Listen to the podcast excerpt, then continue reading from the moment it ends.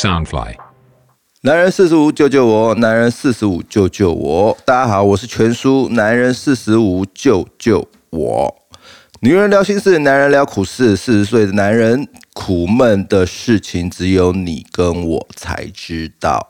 本节目由 Sunfly 声音新翅膀监制，全球发行。那也麻烦大家，如果喜欢我的节目的话，脸书搜寻我们 Sunfly 声音新翅膀的粉砖，然后按赞关注，然后你可以上来，呃，随时留你的心情故事，然后我也许会。挑几则，然后在节目上跟大家分享。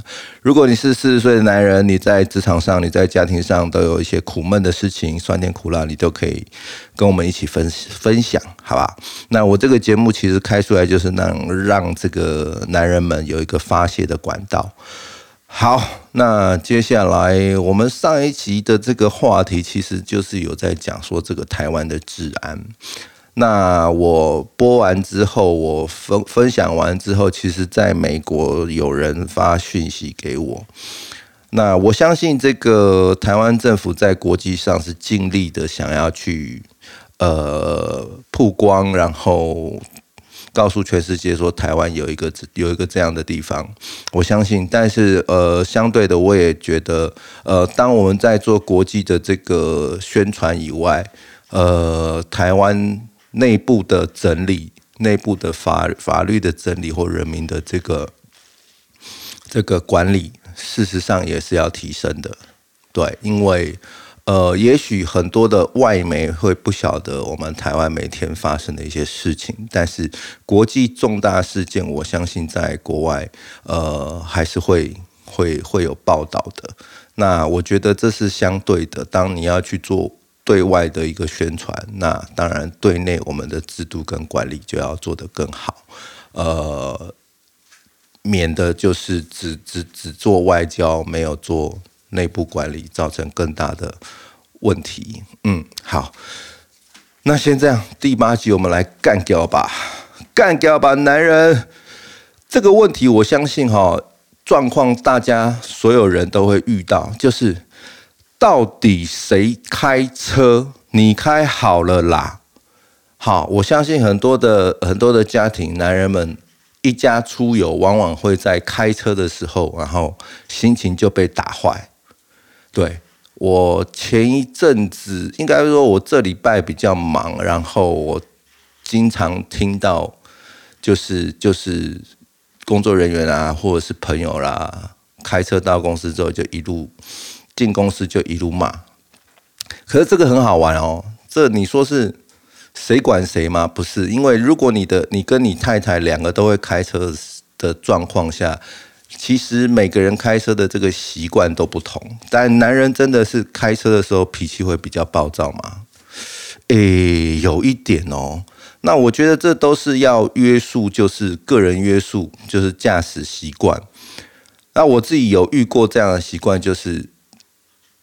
当我们在正规直线车道的时候，然后有人要变换车道，那他是就在我前面一点点，他方向灯一打就直接要转了，那瞬间我就火火了，我就骂了，然后我的我的太太有吓到，我太太有吓到，对，然后事后我自己想就是说啊，这这不应呃不应该，但是真的你你在瞬间这个状况下，你就会火气来。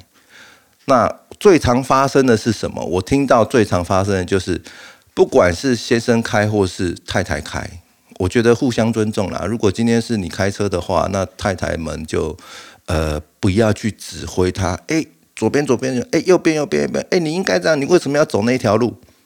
哦，这会让人家瞬间炸掉哦。为什么？因为开车的又不是你，那目的地有到就好，你管人家要走什么路，对不对？先生如果选择走这一条会塞车，然后耽误一些时间，那就先生去去承担这个责任啊。那因为呃思考的逻辑跟跟跟安排路线，我相信男生比较比较了解啊，因为男生天天都在外面跑嘛。对啊，所以他会知道这个时间、这个时候哪一条路可能会塞车，或是交通比较不好，那他会选择另外一条路。也许他没跟你讲，但也不用跟你讲吧，因为你就做了就到了就就好啦。那我觉得比较容易发生的就是这样的状况。对，那这个是生活小事，但是有些时候累积久了哈，也会干掉。那男人的心情是什么？男人的心情是，到底谁开车？你开，你可以安静一点吗？对，到底谁开车？你可以安静一点吗？你是人体导航吗？我又不是按人体导航，就算有导航，我爱开什么导航也不会一直要我回回回原来路线啊。所以，请尊重开车的人。那当然，有些男人比较强势，就是女人开车的时候，他说：“哎。”靠右，哎，靠左，哎，怎么样？怎么样的？男人们，你就放手让他开吧。除非撞车，你下来处理，你可以责怪他。那你就不要管他怎么走吧，也避免争吵，好不好？让自己一天的愉快，呃，可以保持到这一天的 ending。对，不要因为开车的十五二十分钟，然后搞得两个人夫妻两个人吵架。好吧啊，我自己有这个毛病啊，就是我我我真的我会我会我会指指挥吗？对，但我也会慢慢，就是我我已经在慢慢的调整，就是说，哎，我太太开车的话，我就尽量不要干预她开车的路线。嗯，那我也觉得女人们不要干涉男人开车的习惯，好，因为这个呃，男人的考量是。大多时的时间都是男人在外面跑，所以他会知道这个时间、这个路段会不会塞车，那会不会怎么样？是不是可以走其他的路？请不要做人体导航机，好吗？好，那接下来的话，我觉得干掉完了，那这个当然也没有什么好，一定要喷发什么。香蕉、你个巴拉加西瓜这种这种词，因为这就是生活上的一个小问题。好，那我想要来延续上一次的这个这个话题，也就是说，哎，对，先跟大家报告一下哈，那个本来说有约这个导演张清峰导演，那因为我们两个的时间一直都呃。都不拢，那我一直我们持续在敲时间。那因为台湾整个上半年因为疫情的关系嘛，我们这个影视产业很很惨。那下半年好一些之后，大家有工作，然后我们就赶快就是让大家工作。那至于这个节目，我们就会抓这个工作之余的时间来，来来来分享给大家。那我们持续在约，然后会尽快的把这个导演给抓过来，然后我们大家一起分享。好，那接下来我们要讲的就是上次的议题，就是说有关这个台南大马的这个女学生的事件。那呃，我会觉得，我想分享的是，你支持台湾废死吗？那台南大马女学生事件唤醒了谁？好，我反对废除死刑，我是一个呃反对废除死刑的人，因为我觉得加害者都不跟被害人讲人权了，那为何台湾的法律要跟加害者来？讲人权呢？对，那呃，台湾在这一块的法律上也是呃，对我来讲很矛盾的。呃，目到目前为止，我所知大概有四十几个死刑犯，但都一直没有执行，有的已经关十年十年了。那每到每每到了这个选举之后，就会来打掉打掉两个，然后然后然后来来来来让民众知道说我们是有做事。那但是那那其他四十几个为什么不打掉呢？然后有的最近的社会新闻，有的这种杀杀杀呃，应该说杀至亲啊，然后怎么样的这种重刑犯，为什么还是可教化呢？对，有个逻辑很奇怪，就是。每每到可教化，可能这个人，这个这个这个这个犯罪人，他可能呃吸毒，然后神志不清做了这件事情，结果可教化。可是因果伦理来讲，吸毒也不是，也是他自己选择的，也没有人要他去吸毒，然后造成这样的后果啊。所以再怎么样，他的他的他的责任是最大的。他的责任是最大。那为什么永远都是可教化呢？因为这样的可教化，所以造成我个人觉得造成台湾社会上的的的乱象。对，你看警察，我今天看到一则新闻，就是说从明年一月十七号开始有个新制度，就是只要在街上聚众斗殴三人以上就算聚众斗殴，以前是罚则一千八还是三千，现在是拘留三三日，然后罚则一万八千块。我我我我支持这一件这一件事情哎，对啊，你这样你才能让真正警察有这个公权力去做。维持治安呐，要不然你看现在很多小屁孩，警察来了，自己明明犯了错，警察来了还还理直气壮要跟警察对着干，那你这是莫名其妙嘛？你这要警察怎么怎么怎么怎么管理维持社会秩序呢？那大马的这个女学生真的呃，对我来讲，我在马来西亚住过一段时间，然后然后我真觉得。很可怜，然后台湾的政府真的让让人很失望，开这个国际级的，让人家真的很失望。然后大马的学生让我觉得唤醒什么？我们在拍戏，经常在台湾各个县市拍，尤其是除了台北市以外，其实很多县市现在目前的这个财政状况是负债的。负债的状况下之后，他们会在晚上九点以后把不必要的照明设备全部关掉。我不骗你哦，我有一次在那个苗栗拍戏，然后呃，我们要去我们要去拍摄，然后我要去找景，然后到晚上九点以后，突然开车开到一半，九点以后，唰，所有的灯路灯只剩市区的路灯是是亮的，你比较偏河啊，或是路桥的灯全部都是暗的，全部都是暗，全部。一瞬间就关掉，哎，为什么？因为他们要省电费，财政吃紧，所以能省则省。可是这种东西不能省啊，因为当你一旦关掉的时候，你就造成了什么？犯罪者的心态是，嗯，今马龙偶尔我被冲杀，大概杀不俩不？对啊，那我觉得应该应该这件事情会唤醒所有地方政府，你不管再怎么样的。财政吃紧，你晚上你还是要维持人民的安全呐。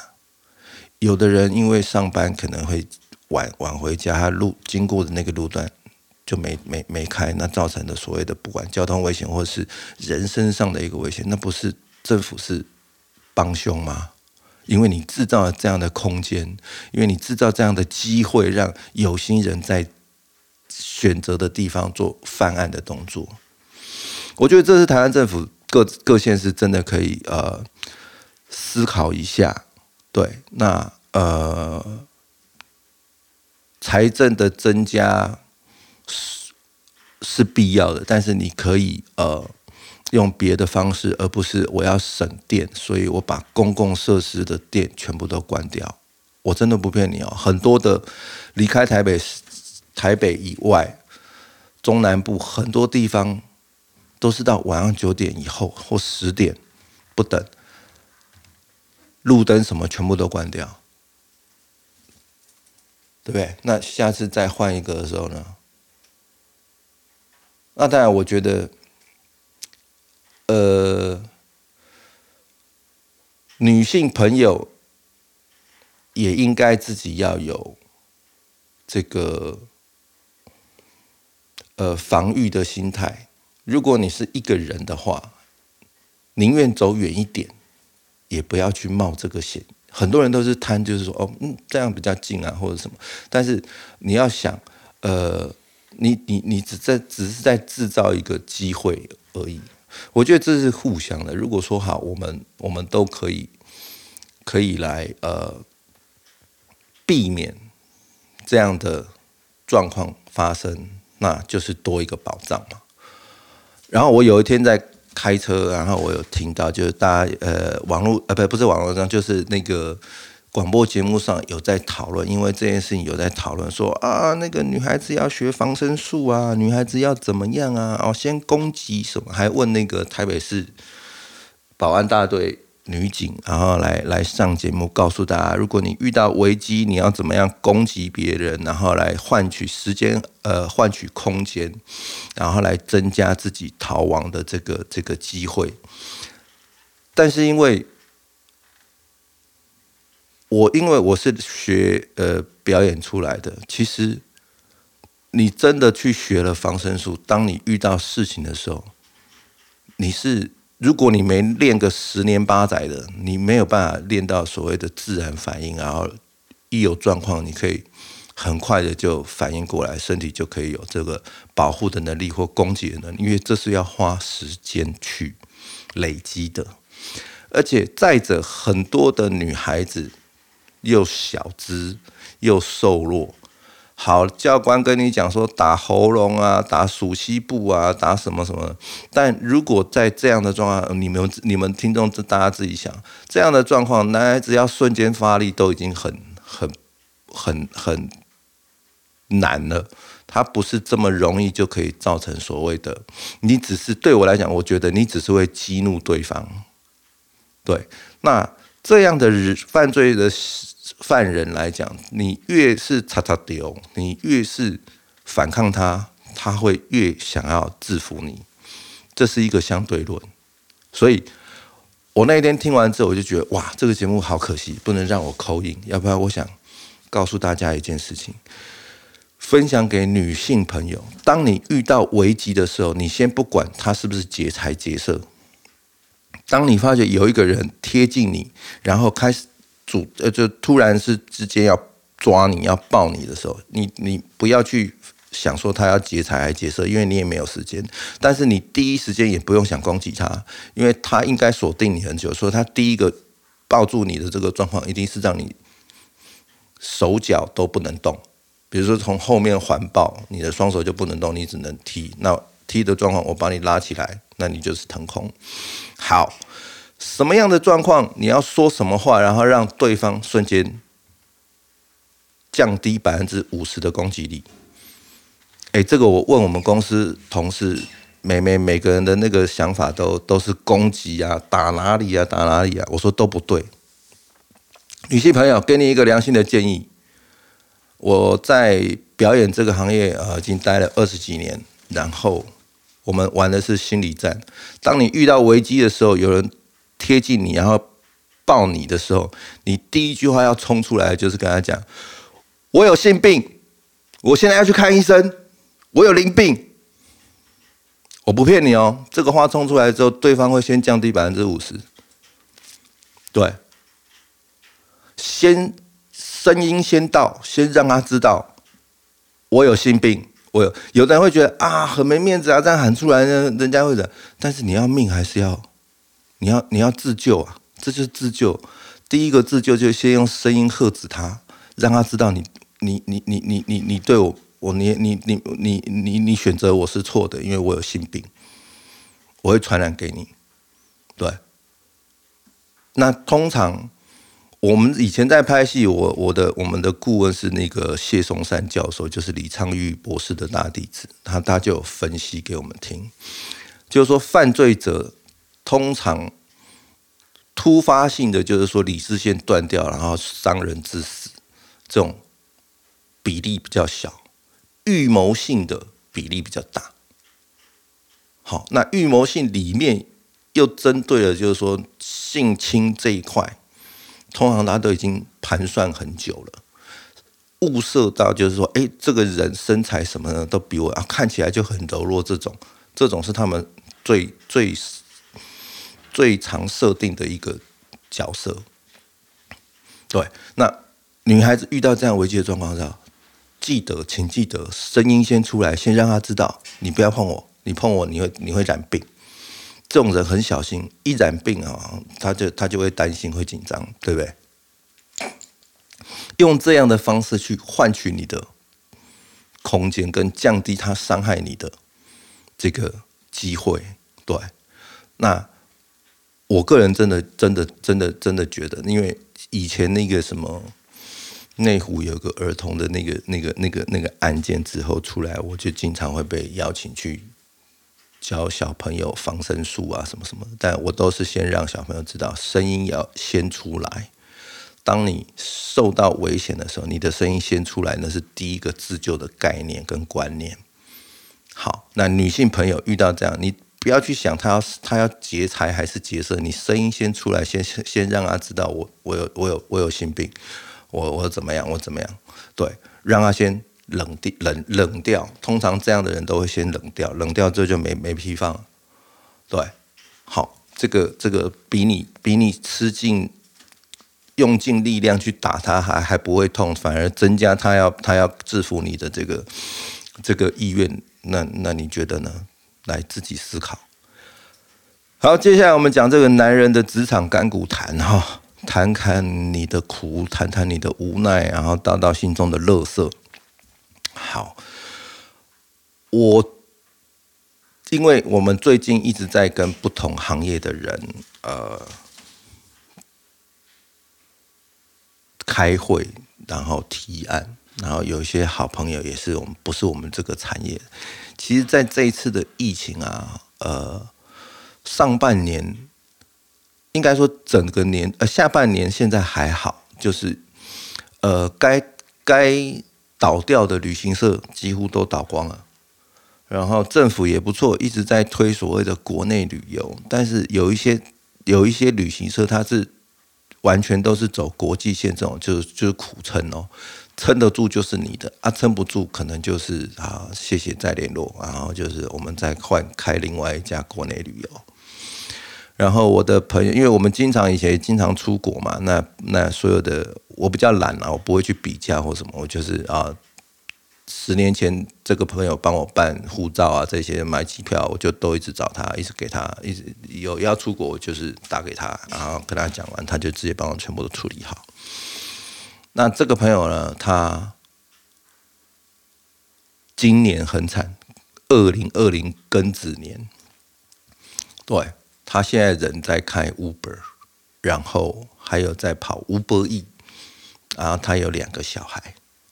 然后双薪家庭啊，双薪家啊，可是太太就是一般的这这个教育体系下，教育体系的那个那个托儿所的员工，就过得很辛苦啊，因为今年都没有团，他也出不去。那我觉得台湾人还不错，就是说会会会想办法来维持家庭的开销。那像他就是跑 Uber，然后跑 Uber E。然后还做了一个，还做了一个什么？我我忘了。对，那想说撑完上半年，下半年应该会好一点。哎，下半年果然好一点了，但是是国内旅游，哎，国外旅游还是零哎。啊，于是呢，哦，对他有接一些国内旅游的散散班，但你看哦，他现在这样的状况，大环境的状况，他一个人。太太一份工作嘛，可他一个人要兼三到四份工作，他的收入才追得平以往的这个这个生活诶。然后我们大家也都知道，说这样的状况其实两年内可能还会维持这样，因为它它不是一个很容很容易解决的一件事情。所有现在在研究的疫苗都追不上这个病毒的改变。那所以他自己心里就很有底了，就是说可能还要在明年度可能也是一样，那慢慢开放也不可能一下开放，然后对不对？那他的工作也是不稳定，对，他就很苦闷啊。可是他没有时间休息，像我们以前一个礼拜都还几个三五好友约一约，然后聊聊天，他都没有办法，因为他每天都要做这些事情来维持他基本开销。那他苦闷的地方就是说，哦，那个从带团的领队，哎，感觉不错，然后到现在载客啊，然后送五百亿啊，然后遇到的所谓的人情冷暖，有的人会哎鼓励一下，有的人会时间晚啦，或者怎么样啊？就我我个人真的觉得，呃，有人说台湾人情味是最最最好的，但往往有一些害群之马。呃，过分的要求，对，然后会造成就那对啊，很多人都是以自己的想法啊，我我我我我舒服最最大原则，别人不舒服那是别人的事情，这是非常自私的想法，这是我比较没有办法接受的。像我在叫 Uber 或者叫 Uber 以来，我都会很礼貌，因为毕竟都是麻烦他们来帮我们做这些事情，让我们可以吃个饭啊什么的。那一声谢谢，其实不是客套，是啊，真的辛苦你了。那我觉得，呃，台湾我真的建议很多的人，我们老百姓啦，我们就讲人民啦，有些人民的素养真的还没有这么民主，但台湾过分的民主，就造成这些人就是台湾是民主自由的啊，言论自由啊，搞得。看笑话，真的看笑话。嗯，好，这就是我们第八集我们刚刚分享的这些东西，包含了这个台湾的法律跟一些环境，我个人的个人的看法跟个人的抱怨也好，或是希望它更好也好。下一集我们大概会聊一些其他的。那最近的新闻其实很火。对，哎，我看了，我看完一则新闻，让我非常的火气非常大，然后我也想说，在我的节目跟大家分享。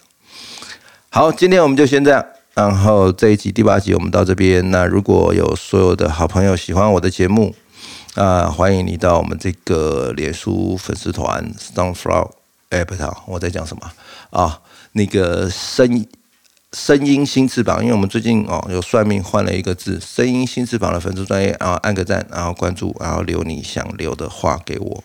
嗯，那我会随时的呃上去，我天天都会上去看有没有人留言。那当然有些人比较害羞，他就会私讯我，那也 OK，我我也接受。对，就像美国的朋友私讯我，告诉我，哎，其实怎么样怎么样，我接受，我接受，真的我接受。